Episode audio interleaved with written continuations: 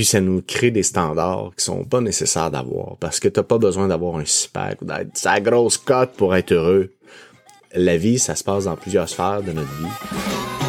Bonjour tout le monde, bienvenue à La Force de Changer. Mon nom est Pierre-Hugues Geoffroy. Je suis entraîneur depuis 15 ans et propriétaire du Centre Humanovo. La raison de ce podcast est simple, vous informer et vous inspirer à être au meilleur de vous-même à travers la nutrition, l'entraînement et tout ce qui touche la santé, le bien-être et vos habitudes de vie.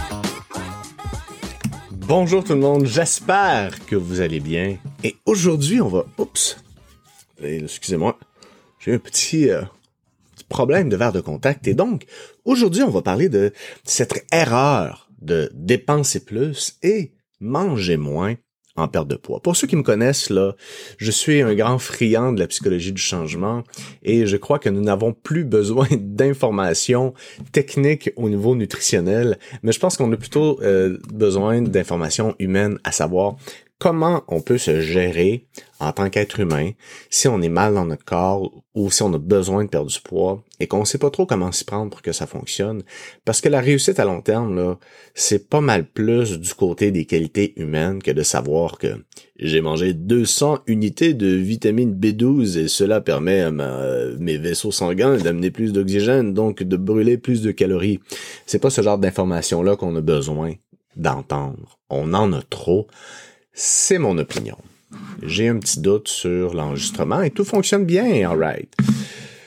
Donc, je veux vous dire pourquoi c'est une erreur fondamentale d'aborder un processus de perte de poids en ayant l'idée qu'on doit manger moins et dépenser plus, même si c'est vrai.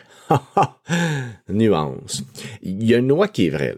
Commence à courir un marathon par jour, on se parle dans un mois, euh, t'es tout maigre.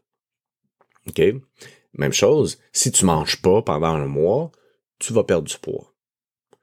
Si tu manges 10 000 calories par jour et que ton déjeuner, dîner, souper se passe au McDo avec tout le super size me puis blablabla, c'est sûr que tu prends du poids. Et si tu ne bouges pas puis que à tous les jours tu ne fais absolument rien, on va prendre du poids. Donc ça, on sait ça. c'est une loi bioénergétique inévitable, ce qu'on appelle la balance énergétique on ne peut pas passer à côté, même si par tous les moyens, les diètes ont essayé de contourner ça. Et je vous dirais qu'il y a peut-être un 3 à 5% et là, c'est vraiment le scientifique euh, broche à foin en moi qui parle, parce que j'ai pas cette donnée-là, mais on aurait comme 3 à 5% de la population qui vraiment aurait des problèmes hormonaux sévères qui pourraient nuire à euh, une perte de poids. Notamment, j'avais parlé avec un médecin qui me disait qu'il y a des personnes qui ont des récepteurs de glucose LGT1 je crois, ou LTG1, je me rappelle plus. Euh, ben, il y en a plusieurs, en fait, là, euh, euh, dans le, tube digestif et qui absorbe de façon démesurée la quantité d'aliments ou de sucre qu'on mange, donc ce qui fait en sorte que l'insuline reste souvent élevée. Donc là, là c'est vraiment un, un, problème physiologique. Là. Par contre, c'est très, très, très peu de gens qui sont dans cette situation-là. Donc, tout ça pour dire que si tu m'écoutes en ce moment, t'as plus de chances d'être dans ceux et celles qui ont un corps qui fonctionne bien, qui est résilient, puis qui est capable de donner des résultats qui sont intéressants. Et là, je veux qu'on s'entende. Quand je parle de perte de poids, je suis anti euh, anti euh, communication marketing actuelle dans le sens où je trouve que toutes les communications mettent énormément de pression sur la transformation. Et même moi j'ai j'ai posté beaucoup euh, des, des avant-après. J'ai j'ai une génétique favorable. J'ai j'ai fait du sport de haut niveau. J'ai toujours aimé m'entraîner. Donc c'est sûr que j'ai une prédisposition à ce que mon corps ait euh, un certain look en fait là. Par contre euh, ça met de la pression puis ça nous crée des standards qui sont pas nécessaires d'avoir parce que t'as pas besoin d'avoir un six-pack ou d'être sa grosse cote pour être heureux. La vie, ça se passe dans plusieurs sphères de notre vie. On a la santé émotive, on a la santé relationnelle, la santé amoureuse, la santé sexuelle, la santé financière, la santé spirituelle, la santé euh, cognitive, hein, notre éducation, la santé spirituelle, la santé famille. Donc tout ça, c'est la vie là. Hein? Pas parce qu'on va arriver enfin à descendre sous la barre des 150 que là, là, je vais enfin pouvoir être heureux. Puis profiter de la vie comme je l'entends. Parce que je te jure une chose, là, le matin où tu vas avoir 149.8, ah, tu vas peut-être avoir une petite excitation, mais ton café va goûter la même chose, puis ton chum n'aura pas changé, ou ta blonde n'aura pas changé. Fait que, les amis, la santé physique puis la gestion du poids, c'est une partie de notre vie. Et ce que je veux être sûr, c'est que si jamais ça soit la sphère que vous ayez envie d'adresser en ce moment, parce que c'est quelque chose qui s'adresse, c'est pas quelque chose qui se fait sur le coin d'une table en disant Ah là, je t'ai carré, j'ai pas trouvé le, le maillot, la robe ou la chemise qui me faisait comme d'habitude. Fait que là, réaction, je m'achète des légumes, je mange juste des fruits et légumes pendant une semaine. Le jeudi, je suis plus capable, je me tords de faim puis je mange n'importe quoi, puis je me dis que je suis pas capable finalement. Bref, peu importe. Donc, ce que je veux vous dire, c'est que dans un processus de transformation de perte de poids, cette idée-là, psychologiquement, de se dire qu'on va manger moins puis dépenser plus, c'est pas aidant. C'est pas en ayant cet état d'esprit-là au long de votre parcours que on, on va, euh, on va avoir du succès. Je vais vous expliquer, là, je suis en train de bâtir, je pense que je vais écrire un petit livre les analogies, euh, je veux dire les, les histoires bon marché d'une perte de poids réussie. Parce que je vais vous dire là, c'est pas de la grande histoire que je vais vous raconter là. Je peux vous dire d'ailleurs que ma copine a été franchement déçue. Moi qui, qui, qui en a parlé à une cliente l'autre jour, on était en coaching. Et puis là, je lui explique cette analogie là que j'ai raffiné pour vous l'expliquer de la version 2.0. Puis là, je dis, hey, j'ai vraiment, je trouve, je pense trouver une bonne façon pour, recadrer ça. Elle a été curée de m'entendre. Je vais vous dire, là, tu sais, quand je parle, je, disais dans un podcast avant que je suis content d'être heureux, mais tu sais, quand ça va bien à job, j'ai des idées aussi, là, je suis content d'être heureux, puis elle est comme bon. Il repart. Ah ouais, ça, c'est moi, ça, au quotidien. Donc, l'analogie de la roche. Et là, faut bien comprendre, l'être humain est biologique. On répond à des lois organiques de la biologie moléculaire. Là. On est un être vivant, fait de cellules. Prenez une roche. OK? Je, vous allez voir.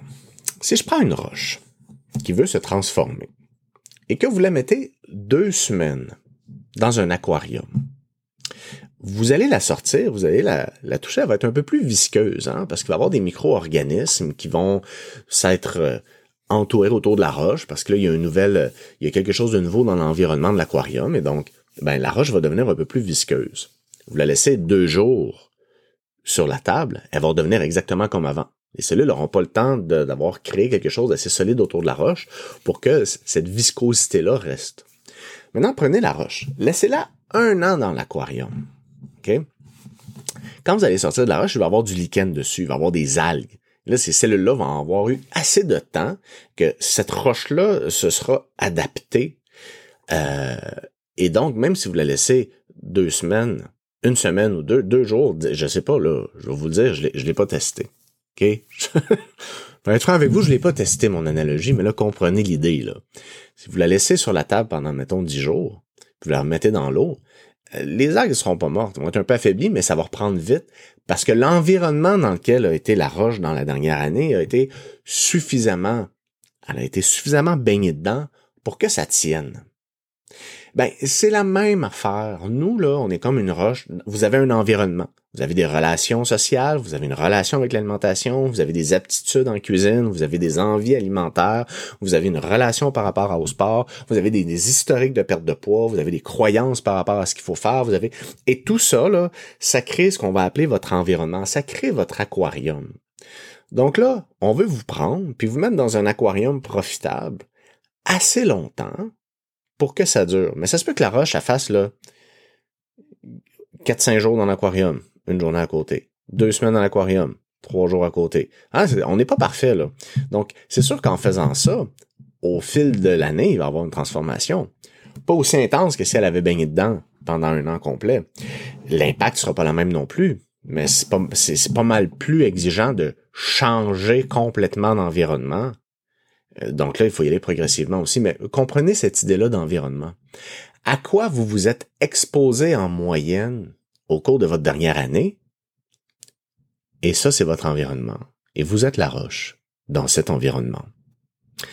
Donc, en fait, ce que je veux vous dire, c'est que si on n'adopte pas cette mentalité-là de manger moins et dépenser plus, qu'est-ce qu'on va faire? Et c'est ce que je veux discuter avec vous. Parce que manger moins, hein, si on part avec cette idée-là, si on part notre journée en se disant qu'on va manger moins, on part avec l'idée qu'il faut se retenir de manger. C'est poche, ça? T'as même pas envie de commencer ta journée. C'est comme bon, va encore falloir que je me retienne de manger. Tu plate. Fait que là, tu manges une demi-tasse, un verre d'eau. Avec du citron. Bien important. Grosse salade au dîner, pas de collation. T'as faim, tu te dis que c'est bon signe. T'arrives le soir, clac, c'est la fin. Tu manges ta petite poitrine de poulet, deux, deux morceaux de brocoli, un filet d'huile. Puis là, à 7 heures, là, plus capable. Ça va amener des comportements bizarres, genre endurer une faim qui est pas possible, manger une quantité illogique de légumes, boire de l'eau à n'en plus finir. Euh, puis ça, ça va inévitablement vous amener à manger de façon compulsive. Là. Je veux dire, faut qu'on mange. Tu manges 600 calories par jour. T'es en carence sévère. It's not gonna do it. Ça va pas tenir la route. Ton corps, à un moment donné, va faire comme Hey bonhomme, tu me donnes-tu de la bouffe?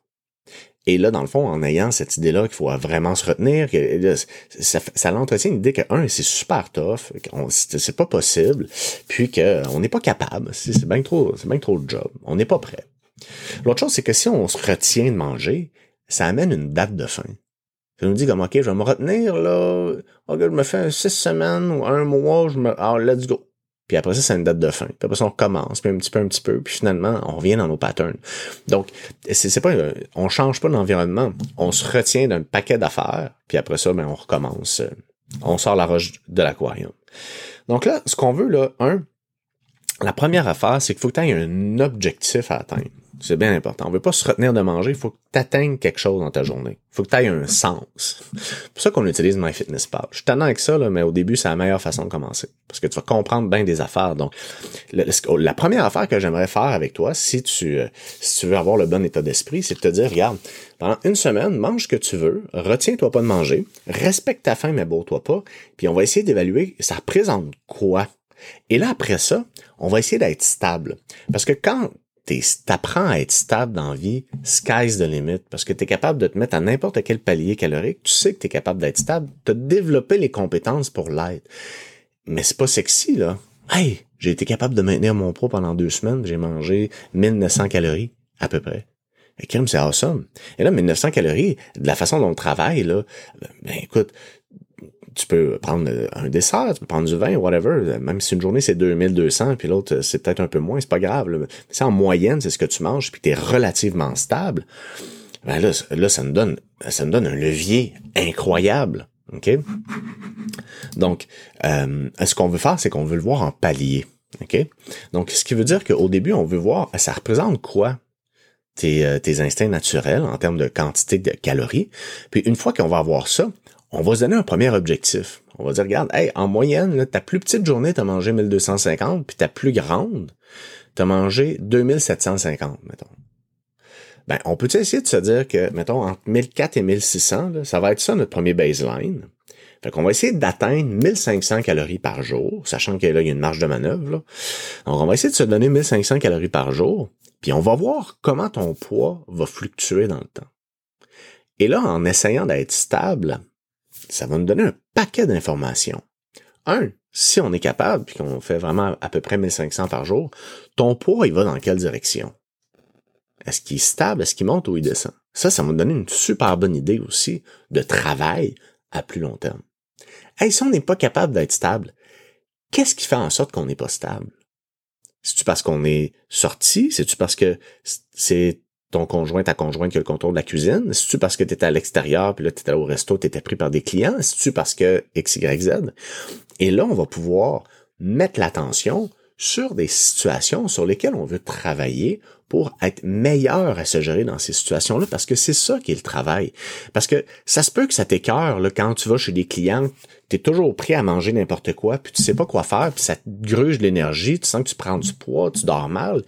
Hey, Let's do it. On va travailler là-dessus dans le but d'optimiser cette parcelle-là que représente la nutrition dans ta vie. Puis on va optimiser la façon dont tu t'organises. Puis on va optimiser peut-être les comportements directs avec l'alimentation, genre la vitesse à laquelle tu manges ou ce que tu fais en mangeant.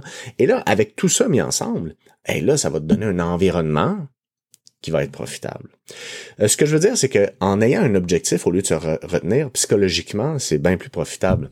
Parce que tu peux te dire, regarde, en moyenne, je mange 2300 et là, il faut que je fasse une diète puis que je me retienne à 1500 ou dire, regarde, je veux atteindre 1500 calories puis on va voir ce qui se passe. C'est niaiseux, vous allez dire, hein?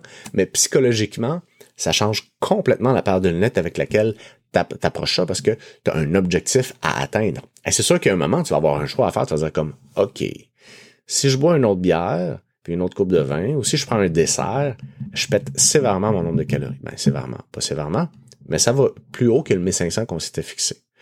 Donc là, il y a une prise de décision à faire. OK? Mais c'est fait consciemment. Parce qu'en utilisant une application neutre, il y a une certaine intelligence autour de ça. C'est pas juste genre, je me suis retenu de tout ce que je pense qui est mauvais, puis, je, là, je vois mon poids descendre. Donc, euh, on veut être stable. Bien important. On veut atteindre un objectif de calories. Et puis, une fois qu'on sait comment notre poids fluctue, on va pouvoir, parce qu'on a la capacité à être stable, avoir des phases où on va être en déficit et des phases où on va remonter progressivement pour atteindre, pour consolider des paliers. Et c'est comme ça que ça se passe. Ça se passe par palier, par phase. Parce que c'est pas toujours des bons moments pour tout le temps perdre du poids, puis ça se fait pas linéaire. Si t'as 30 livres à perdre, ça se peut que ça se fasse en deux shots de 15 livres qui finalement sont une shot de 12 puis une shot de 9 puis finalement tu te dis pas 30 mais que 21 livres c'est correct. Fait que tu sais, on se donne des gros paliers comme ça pour consolider des phases, puis on regarde comment tu te sens dans l'environnement que tu as créé. J'espère que j'ai pas été trop décousu, les amis. Je vous souhaite une excellente journée. C'est toujours un plaisir de vous parler. Et, comme toujours, je vous dis à la semaine prochaine.